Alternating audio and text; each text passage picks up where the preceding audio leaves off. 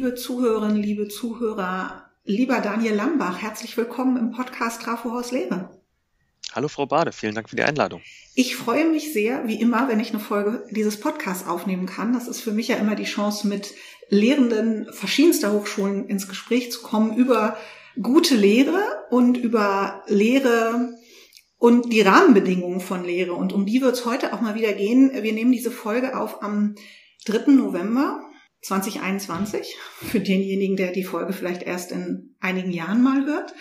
Und wir werden ein bisschen darüber plaudern, wie so der Start in das erste Präsenzsemester wieder war und ob das überhaupt ein richtiges Präsenzsemester ist und äh, ob wir jetzt einfach sagen, alles zurück auf wie immer und auf Anfang und wir machen so, wie wir es äh, vor Pandemiebedingungen und Pandemiebeginn gemacht haben.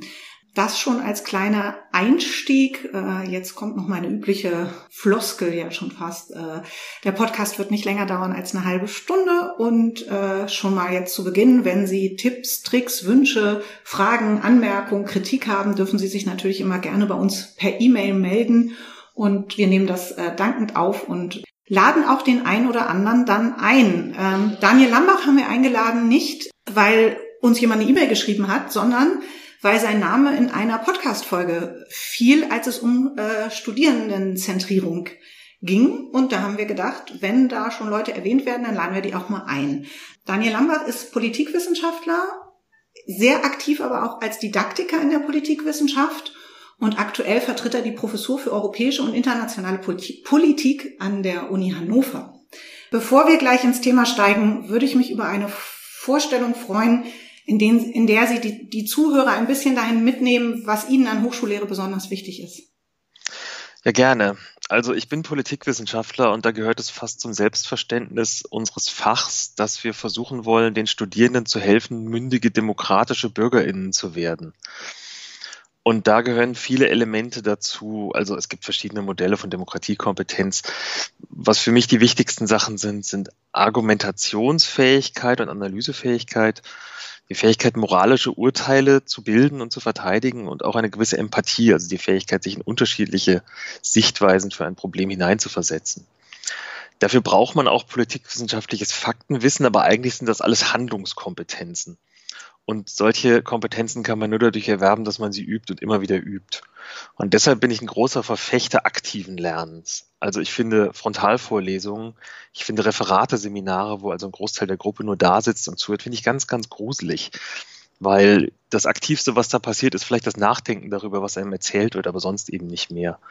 Was ich viel lieber mache, ist mit Studierenden arbeiten, ihnen dabei zu helfen, ihnen zuzusehen, äh, wie sie das Wissen anwenden, wie sie es transferieren, wie sie analysieren und wie sie kritisieren. Und was mich dann eben umtreibt, ist, wie wir in den bestehenden Rahmenbedingungen der Hochschullehre solches Lernen ermöglichen können. Da haben wir dann ja doch alle möglichen Zwänge. Kapazitärer Art, wenn ich als einzige Lehrperson vor 150 Studierenden in der Vorlesung sitze, dann erlegt mir das gewisse Zwänge auf. Es gibt fachkulturelle Traditionen, innerhalb derer man sich bewegt. Und es gibt natürlich auch räumliche und technische Aspekte, die solches aktives Lernen vielleicht leichter oder schwerer machen.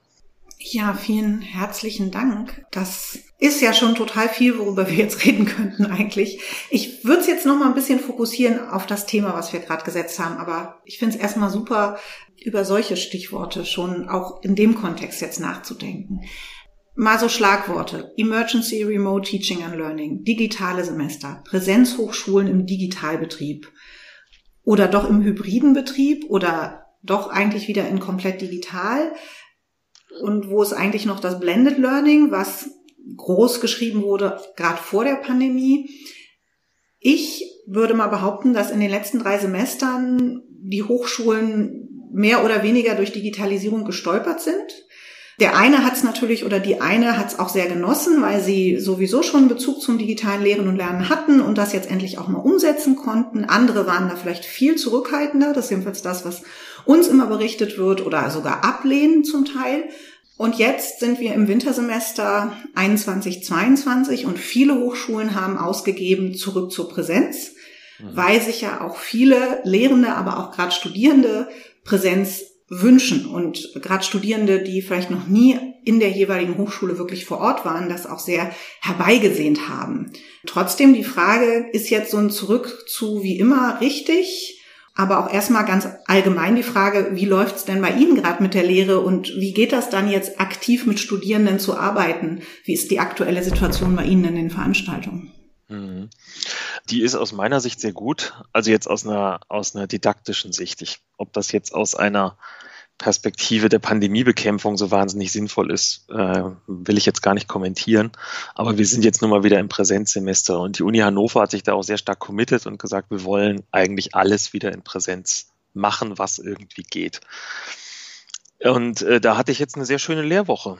Ich habe eine Vorlesung, Einführung in die internationale Politik, die habe ich vor langer Zeit mal mit Caroline Kerger als Inverted Classroom strukturiert und die funktioniert immer noch super.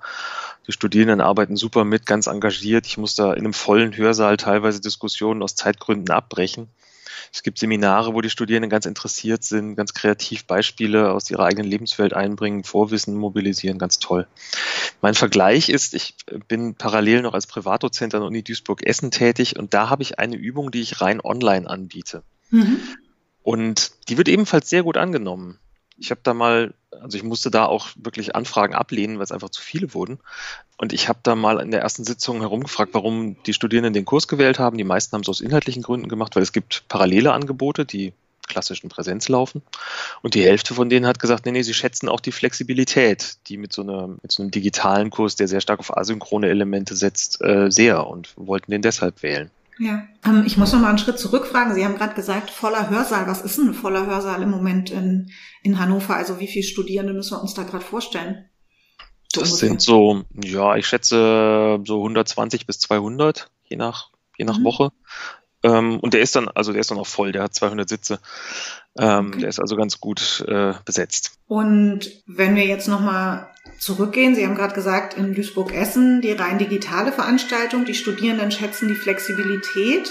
Ähm, warum wird digital somit flexibel irgendwie punktuell gleichgesetzt? Also eigentlich ist doch in der Präsenz auch relativ viel Flexibles möglich, oder?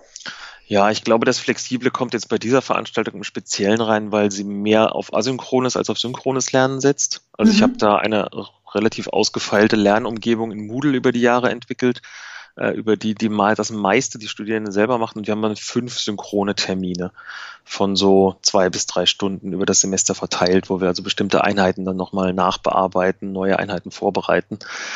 Und ich glaube, es ist dieser Teil der Flexibilität, den, den sie mögen. Ja, ist das was, wo Sie sagen, wenn wir jetzt mal aus der aktuellen Situation hinausgehen, das ist was, was wir uns schon auch für die Zukunft erhalten sollten? Also was sind die Sachen aus den digitalen Semestern? Ich habe das ja gerade auch so ein bisschen kritisch gesch äh, geschildert, zu, so einleitend, aber was ist denn das, wo Sie sagen würden, das sollten wir aus diesen drei Semestern digitale Lehre unbedingt mitnehmen? Ich glaube so etwas, aber es sind ja nicht nur die drei Jahre, äh, Entschuldigung, drei Semester digitaler Lehre, aus denen wir was lernen können, sondern auch die zehn Jahre Blended Learning vorher. Ja. Das ist ja ein Konzept, das schon lange da ist, was sich halt leider nie über so den, den Kern der, sagen wir mal, zehn Prozent besonders interessierten Lehrenden hinaus verbreitet hat. Aber das, das waren ja alles keine neuen Konzepte, mhm. äh, die wir uns da ähm, erdacht haben. Aber digitale Formate sollten halt mehr sein als nur eine Rückfalloption, sondern haben halt auch eigene Vorteile in puncto Zugänglichkeit. Also die, die Unterschiede zu einer klassischen Vorlesung sind schon deutlich. Also ich kann da verschiedene Medien miteinander kombinieren. Ich kann, wenn es tatsächlich dann doch nochmal ein Videovortrag sein soll, können Studierende den pausieren. Ähm, man kann äh, das mit anderen Aufgaben, Übungsaufgaben noch verknüpfen und es gibt auch die Möglichkeit, eben so persistente Lernräume anzulegen. Das eben geschilderte Beispiel von meinem Moodle-Raum von den Methoden ist ein, also es ist eine Methodenveranstaltung und Studierende, die den Kurs abgeschlossen haben, kommen auch in späteren Semestern immer noch mal da vorbei, ja. um bestimmte Sachen nachzuschauen, die sie dann für andere Arbeiten brauchen. So, das sind jetzt nur ein paar Beispiele. Ich habe jetzt nächste Woche in meiner äh, Vorlesung für internationale Politik will ich äh, mit den Studierenden so ein spieltheoretisches Experiment machen. Und mhm. das ist dann halt auch so einfach so ein kleines digitales Experiment, was wir dann in den Kurs mit reinbringen, was physisch kaum sinnvoll umzusetzen ist. Ja. Eine Sache, die ich ja auch ganz spannend finde, ich könnte mir vorstellen, dass das in den Politikwissenschaften auch durchaus interessant sein kann, ist, ich kann das natürlich größer machen. Ich kann ähm, mir auch ähm, über Videobeiträge etc. Leute reinholen, die mal als Gast äh, sprechen. Ich muss mir die gar nicht mehr in den Hörsaal nach Hannover unbedingt holen. Ne? Also mhm. ich finde halt der Vorteil der Digitalisierung oder digitaler Elemente in der Lehre ist ja auch ähm, Gäste einzuladen, ob das jetzt Kolleginnen oder Kollegen aus anderen Universitäten oder auch aus anderen Ländern dort äh, sind mhm. oder auch aus der eher nicht universitären Umfeld. Ich kann mir die in die Vorlesung holen und damit die, die Räume für die Studierenden öffnen. Absolut, das ist ich kann jetzt nicht für andere Fächer sprechen, aber bei uns war das die letzten anderthalb Jahre wirklich ein weit genutztes Mittel. Also wenn ich auf Twitter mitverfolge, äh, was meine Kolleginnen und Kollegen da schreiben, dann haben die das öfter gemacht. Das hat natürlich wahnsinnig viele Vorteile. Also niemand, ehrlich gesagt, würde jetzt sagen, ich bin hier für, eine, für einen Vortrag in einem Seminar bei einem Kollegen eingeladen und dafür setze ich mich in Zukunft extra dahin. Mhm. So, das ist auch für die Vortragenden selber äh, viel barrierefreier und es ist viel leichter. Also ich habe das auch bei, bei Kollegen gemacht ähm, und das ist wirklich eine schöne Möglichkeit, äh, da noch Expertise reinzuholen. So, das ist jetzt tatsächlich gar nicht mehr so einfach, wenn man es aber in einem physischen Seminarraum macht. Also, ja. Ne, weil dann die ganzen kleinen technischen Hürden entstehen. Also ich hatte letzte Woche Probleme, meinen äh, Computer mit dem Beamer zu verbinden. Mhm. Das ist mir jetzt in, in Zoom oder Big Blue Button nicht passiert. Ja. Und ich bin mir auch nicht sicher, wie es mit dem, mit dem Raumklang irgendwie aussehen würde, ob ich überhaupt meinen Sound da irgendwie übertragen könnte oder ob ich dann noch eigene Boxen oder irgendwas mitbringen müsste. Na, an solchen Kleinigkeiten ähm, entstehen da wieder so, sagen wir mal, äh, naja, das, das bremst das Ganze wieder etwas aus, was ansonsten er sich jetzt eigentlich schon als eine gute Möglichkeit eingebürgert hatte. Hm. Äh, das ist tatsächlich auch, ich habe mit dem Kollegen, ich erwähne seinen Namen, Alexander Lasch äh, von der TU Dresden, mit dem wir auch schon Podcasts gemacht haben, äh, am Rande einer Veranstaltung gesprochen, kurz vor Semesterbeginn, und der sagte, er vermutet, dass Hybrid unter anderem daran scheitern könnte, vielleicht punktuell oder auch zu Frustrationen auf jeden Fall führt, weil eben so, solche technischen Probleme auftreten. Ne? Gar nicht aufgrund der Inhalte, sondern weil dann eben die Verbindung mit dem Computer nicht gut funktioniert, der Beamer irgendwie sich nicht einschalten lässt aus irgendwelchen Gründen und dann es natürlich eine Frustration auch für den Lehrenden ist, der ein paar Leute in Präsenz hat, ein paar Leute digital. Ja, wie denn jetzt? Ich mache mit denen in Präsenz weiter und die digital sich hätten zuschalten wollen, können nicht mit hören, machen, tun, weil sie nicht zugeschaltet werden können, einfach aufgrund dieses Nadelöhrs, äh, dass die Technik nicht funktioniert und dass das so zu Frustrationen führt. Denken Sie auch, dass das so ein Hindernis bei dem Hybriden ist oder gibt es noch andere Hindernisse? Ich denke, das ist ein großes Hindernis, aber aus meiner Sicht noch nicht mal das größte. Also ich finde hybride Lernformate, äh, also synchrone hybride Lernformate sind für mich so ein bisschen die Final Frontier des Ganzen. Also mhm die technischen Hürden sind das eine, aber selbst wenn die gelöst sind, dann sind, glaube ich, die didaktischen Hürden mhm. noch größer. Oder zumindest sind wir da noch nicht in dem Stadium, dass wir gute Konzepte haben, weil selbst wenn jetzt äh, die von außen zugeschalteten Studierenden alles gut mitkriegen, ist immer noch die Frage, wie man Interaktion hinbekommt. Mhm.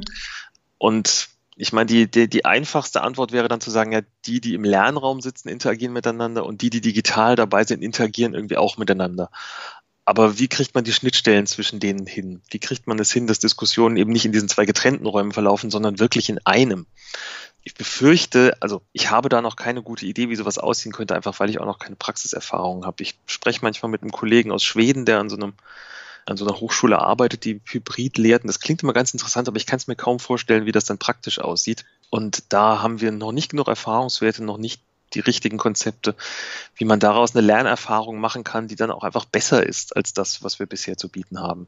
Okay, ähm, also das nehme ich, äh, habe ich mir tatsächlich gerade notiert als Auftrag auch an die Hochschuldidaktik. Ne? Also ich glaube, die Hochschuldidaktik, die ganz allgemeine Hochschuldidaktik, hat da auch erstmal den Job, mal zu überlegen, was könnten gute Konzepte von synchron hybriden Formaten sein, didaktische mhm. Konzepte.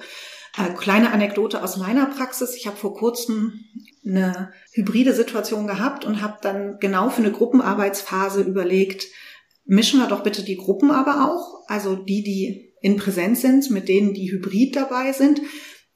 Das hat schon irgendwie ein bisschen funktioniert, aber dann Breakout-Räume zu schaffen und die in Präsenz auch in Gruppenräume zu bringen, die dann wieder dafür zu sorgen, dass die sich mit der jeweiligen Gruppe, mit der sie arbeiten sollten, vernetzen. Es funktioniert, aber es ist natürlich wie immer, wenn ich so interaktivere Formate mache, ich brauche auch erstmal Zeit, die in diese Arbeitsphase hineinzubringen, was bei einem 90-Minuten-Format dann schon ein echter Zeitfresser sein kann, weil es in dem Fall doch etwas länger gedauert hat, bis alle in den jeweiligen digitalen Räumen wieder zusammengekommen sind und sich auch in der Präsenz so aufgeteilt haben, dass sie sich die Gruppe A in Präsenz mit der Gruppe A in Hybrid auch irgendwo getroffen hat. Mhm, also es genau. geht, aber es ist erstmal nochmal wieder auch ein, ein, Zeitfresser, der ja bei 90 Minuten Formaten nicht zu äh, unterschätzen ist. Ja, sehe ich genauso. Ich würde gerne nochmal zu so einer Grundsätzlichkeit, die Sie am Anfang angesprochen haben. Sie haben gesagt, Sie arbeiten gerne mit Studierenden. Mhm. Wie sieht denn Arbeit dann ganz konkret aus? Sie sagten, Kapazität ist immer mal ein Problem oder auch manche fachkulturellen Traditionen sind Herausforderungen. Mhm. Wenn Sie sagen, Sie arbeiten mit Studierenden, was meinen Sie damit genau? Ich gebe ihnen Aufgaben und wenn nicht gerade Pandemie ist, dann laufe ich zwischen ihnen herum und schaue, was, wie sie damit umgehen. Mhm. Ähm, das kann ich jetzt gerade nicht. Ich darf sozusagen meine Lehrposition vorne nicht verlassen. Mhm. Äh, ich, ansonsten nutze ich den Raum gerne. Was bedeutet das jetzt konkret? Also zum Beispiel der Klassiker in meinem Fach sind so Gruppen- oder Paararbeiten. Ne? Also ich gebe Ihnen eine Aufgabe, entwickeln Sie eine Hypothese zur Erklärung eines bestimmten empirischen Zusammenhangs. Und dann schaue ich, worüber die Gruppen reden. Ich, ich, gucke, was sie machen. Wenn sie Fragen haben, dann beantworte ich die. Wenn ich merke, die hängen an einem bestimmten Punkt fest, dann gebe ich ihnen vielleicht eine Anregung. So, aber das geht gar nicht so sehr darum, mich dann da in den Vordergrund zu drängen, ähm, weil die Studierenden oft schon viel Vorwissen mitbringen. Und es ist für mich viel wichtiger, dass sie versuchen, da eigene Sinnzusammenhänge zu erarbeiten, anstatt dass sie mir auswendig gelernte richtige Antworten präsentieren. Und dann helfe ich, helfe ich da, wo ich kann. Also das, das stelle ich mir unter Arbeiten mit Studierenden vor. Ansonsten, die Politikwissenschaft ist ja ein sehr diskursives Fach. Ja. Also es geht, es wird ganz viel geredet. So, das meine ich jetzt auch vielleicht mit Fachkultur. Ähm, eine typische Seminarsitzung oder eine gute Seminarsitzung besteht zu 90 Prozent aus Dialog. In anderen Fächern ist das anders. Also ist, äh, in, in den Naturwissenschaften würde das dann so aussehen, dass die Studierenden Experimente machen oder Übungszettel lösen und dann dabei geeignet unterstützt werden. Ne? Da mhm. gibt es ja unterschiedliche Möglichkeiten, wie man das dann umsetzen kann. Okay. Wenn Sie jetzt, also ich versuche das nochmal zusammenzufassen. Sie machen im Moment eine Veranstaltung digital, andere Veranstaltung in Präsenz. Sie haben aber ja auch immer schon viel mit Blended gearbeitet. Also jetzt habe ich so den Eindruck, dass bei Ihnen auch viel, nicht nur synchron, sondern auch asynchron läuft, um mit den Studierenden gut ins Arbeiten zu kommen. Habe ich das richtig verstanden?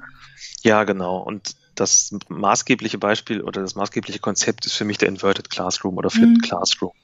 Der ist jetzt nicht wahnsinnig unterschiedlich zu klassischen Seminarkonzepten, vielleicht ein bisschen strukturierter und setzt auch klarer auf digitale Elemente, dass also Studierende sich jetzt in der, für die Vorlesung zu Hause ähm, vorbereiten, da gebe ich ihnen halt bestimmte Materialien, bestimmte Übungsaufgaben, von denen erwarte ich dann, dass die bearbeitet sind. Und in der Präsenzsitzung kommen sie dann mit dem Basiswissen, das ich ihnen da vermittelt habe oder das sie da erworben haben.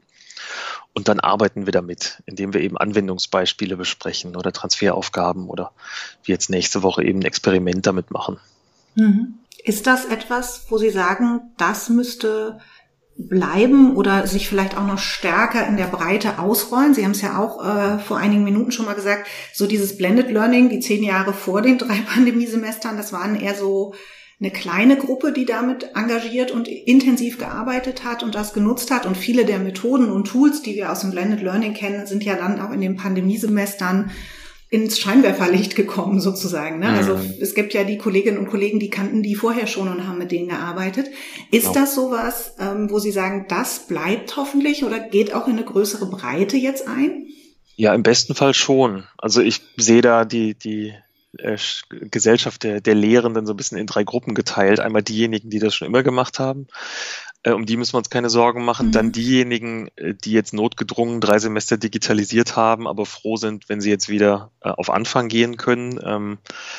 Die werden wir auch nicht erreichen. Aber dann gibt es vielleicht eine Gruppe, die vorher damit nicht in Berührung kam, das jetzt ausprobiert hat, erzwungenermaßen und jetzt aber sagen, naja, einige Elemente davon haben mich doch überzeugt, die möchte ich behalten. Und ich glaube, um die, um diese Leute müssen wir kämpfen, denen müssen wir Angebote machen. Und den, die sollten wir nicht diesem kulturellen Backlash überlassen, dass jetzt äh, zum Glück die Digitalisierung schon wieder vorbei ist. Wie könnten solche Angebote aussehen? Tja, da kommt es jetzt darauf an, dass wir die Kommunikation in den Fächern gestalten und natürlich die, die Konversationen in den Hochschulen da irgendwie hinbekommen. Also da brauchen wir Hochschulleitungen, da brauchen wir Fakultätsleitungen, die sagen, na, wie, wie können wir denn in Zukunft digitale Lehre gestalten? Welchen Stellenwert soll das in unserer Hochschule, in unserem Institut, in unserem Studiengang haben? Mhm. Und in den Fächern brauchen wir auch Konversationen über gute Lehre. Da sind die Fächer auch ein bisschen unterschiedlich. Wir ja. haben in der Politikwissenschaft, würde ich sagen, ähm, einige Fortschritte gemacht, indem wir einen Arbeitskreis Hochschullehre in unserer Fachvereinigung gegründet haben um eben Informationen, Konzepte zu verbreiten, um anzuregen, äh, auch über, Texte über Lehre äh, zu publizieren, die dann auch mehr Leute erreichen als nur den, den harten Kern, der eh schon überzeugt. Mhm.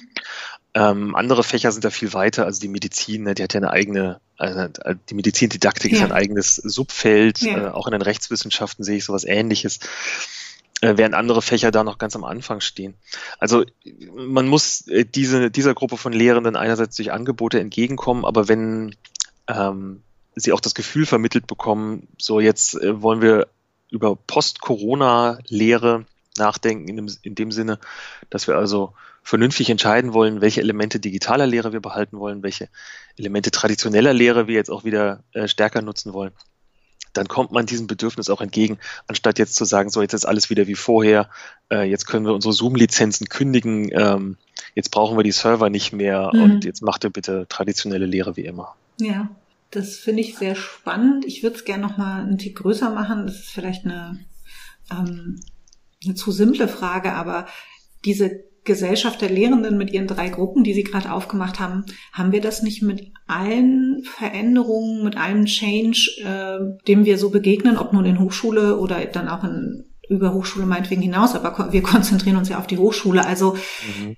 und, und sind es nicht sogar manchmal die gleichen? Äh, und ist das nicht auch eine große Herausforderung, dass die Gruppe von denen, die das schon vor den drei Semestern gemacht haben, äh, um mal dabei zu bleiben, auch die sind, die sich auch für Barrierefreiheit und Diversity in der Lehre besonders aufschließen lassen, die sich für ähm, wie nachhaltig lehre ich eigentlich, äh, die sich für äh, Kompetenzorientierung früh aufschließen lassen haben. Das ist ja nun schon ein alter Hut, wenn wir so wollen. Ähm, also ist es nicht häufig so die gleiche Gruppe und ist das nicht hm. vielleicht auch eins der Probleme? Ja, ganz genau. Also ich habe auch den Eindruck, dass die Kolleginnen und Kollegen, die sich jetzt für digitale Lehre interessieren konnten oder auch begeistern konnten, dass das in der Regel dieselben Leute waren, die sich vorher auch schon Gedanken gemacht haben über gendersensible Lehre oder mhm. äh, diversity-sensible Lehre oder blended learning. Ich glaube, da, da steckt dann einfach so eine, so eine Grundüberzeugung dahinter, dass Lehre sinnvoll ist, äh, dass Lehre wichtig ist, dass man da auch Zeit investieren muss ähm, und vielleicht auch eine gewisse konstruktivistische Einstellung dazu, keine Ahnung. Mhm. Ähm, während es dann natürlich eine andere Gruppe gibt, für die ist Lehre eben Teil ihrer beruflichen Verpflichtungen, aber die sieht das vielleicht dann eher auch tatsächlich als Pflichtaufgabe und möchte da äh, vielleicht nicht ganz so viel Aufwand investieren und auch nicht ganz so viel drüber nachdenken. Okay, Sie haben ja eben schon deutlich gemacht, was wer Ihrer Meinung so mit ins Boot geholt werden muss, damit das ähm, äh, funktionieren kann und wie wichtig Kommunikation ist. Eine letzte Frage von mir, bevor wir zu unserer klassischen Abschlussfrage kommen. Wie machen Sie denn das ganz konkret? Also jetzt stelle ich mir das auch gerade schwierig vor, durchaus, wenn man eine Vertretungsprofessur hat, aber manchmal ist man ja auch weil man eben jetzt nicht schon lange in dem Institut, in der Fakultät ist, derjenige, der manche Frage stellen kann, anders als vielleicht der etablierte Kollege oder die etablierte Kollegin. Wie holen Sie jetzt Hochschulleitung, Fakultätsleitung, Institutsleitung mit ins Boot? Was machen Sie da ganz konkret? In Hannover sind meine Möglichkeiten da begrenzt. Mhm. Das muss ich ehrlich sagen. Da bin ich ein Vertretungsprofessor, der auch nur ein Semester da sein wird. Okay. Äh, da werde ich keine Spuren hinterlassen können. Ich werde, äh, sobald ich da noch ein paar andere Dinge abgearbeitet habe, auch ein bisschen Werbung machen für digitale Lehrelemente, auch dann am eigenen Beispiel. Ähm, ich habe schon das Gefühl, dass das da auch begrüßt wurde. Das war mhm. auch ein Teil ähm, der Kriterien, anhand derer äh, ich dann diese Vertretung überhaupt bekommen habe, dass ich da also ein bestimmtes Konzept hatte dafür. Aber ähm, bei der Hochschulleitung äh, äh, brauche ich da äh, nicht vorstellig werden. Nee, Aber wie machen Was Sie das mit der Werbung? Sie haben gerade gesagt, Sie machen Werbung dafür. Wie machen Sie das mach, ganz konkret? Ja, ich mache Werbung dafür, indem ich äh, vor allem jetzt in meinem Fach über den, den Arbeitskreis Hochschullehrer aktiv bin. Mhm. Wir geben eine Buchreihe hinaus, äh, heraus beim Wochenschau Verlag über äh, politikwissenschaftliche Hochschullehre, wo wir unter anderem letztes Jahr eben einen Band veröffentlicht haben, der sich äh, so mit Elementen digitaler Lehre äh, befasst hat, also wo wir so ein bisschen versucht haben, die Erkenntnisse aus dem ersten Corona-Semester zusammenzufassen und zu reflektieren und als Hinweise an Kollegen weiterzugeben. So, das ist der Hauptteil, den, den ich mache und ansonsten ähm, mit Kolleginnen und Kollegen, besonders mit Jüngeren, weil die neigen manchmal dazu, sich mehr dafür zu interessieren, mhm. äh, spreche ich gerne darüber. Ich berate die, wenn, wenn sie Fragen haben oder schicke ihnen da passende Artikel, wenn sie, wenn sie Interesse haben. Okay, dann kommen wir jetzt schon zur letzten Frage. Die Zeit ist nämlich schon fast um. Äh, und die ist, wenn Sie einen Wunsch frei hätten und wirklich nur einen, aber da ist alles möglich. Es gibt keine Grenzen, weder finanzieller noch anderer Ressourcenarten. Wenn Sie einen Wunsch frei hätten, was würden Sie an Hochschule verändern? Ich würde gerne die Wertschätzung der Lehre verbessern. Mhm. Also unter meinen Kollegen und Kolleginnen in meinem Fach, in anderen Fächern, aber natürlich auch dann in den Hochschulleitungen. Das betrifft dann ganz viele Sachen. Natürlich einmal diese diese individuelle Reputationsasymmetrie, die dann auch für Karrieren entscheidend ist, dass man äh, mit äh, hohen Meriten in der Lehre weniger weit kommt als mit gleich hohen Meriten in der Forschung. Ja. Äh, dazu gehört auch so eine Art, so eine Kultur des Austauschs über die Lehre. Ich habe jetzt eben über den Arbeitskreis, über das Publizieren gesprochen, aber das kann man ja auch viel kleiner organisieren. Zum Beispiel, dass man anfängt, sich in Instituten für die Lehre der anderen zu interessieren, über Hospitationen und ähnliches. Und dann natürlich nochmal auf großer hochschulpolitischer Ebene, wenn es dann um Exzellenzförderung oder Vergleichsmaßstäbe oder Metriken geht, die orientieren sich auch immer nur am Forschungsoutput. Ich bin ja schon froh, dass es jetzt die Stiftung Innovation in der Hochschullehre gibt, also diese Forderung nach einer deutschen Lehrgemeinschaft, die habe ich all die Jahre auch sehr begrüßt und jetzt haben wir zumindest so etwas Ähnliches. Aber da ist noch ganz, ganz viel Spielraum nach oben. Also noch schöne Aufgaben, wo wir gestaltend mitwirken können. Lieber Daniel Lambach, vielen, vielen herzlichen Dank für den Podcast, für dieses wunderbare Schlusswort. Ähm, ich habe mir Aufgaben für die Hochschuldidaktik notiert. Das ist immer gut, wenn ich mit sowas aus dem Podcast rausgehe. Das freut mich. Ähm, ja, und es bleibt mir nur Danke zu sagen an Daniel Lambach und danke Ihnen allen fürs Zuhören und bis zur nächsten Folge.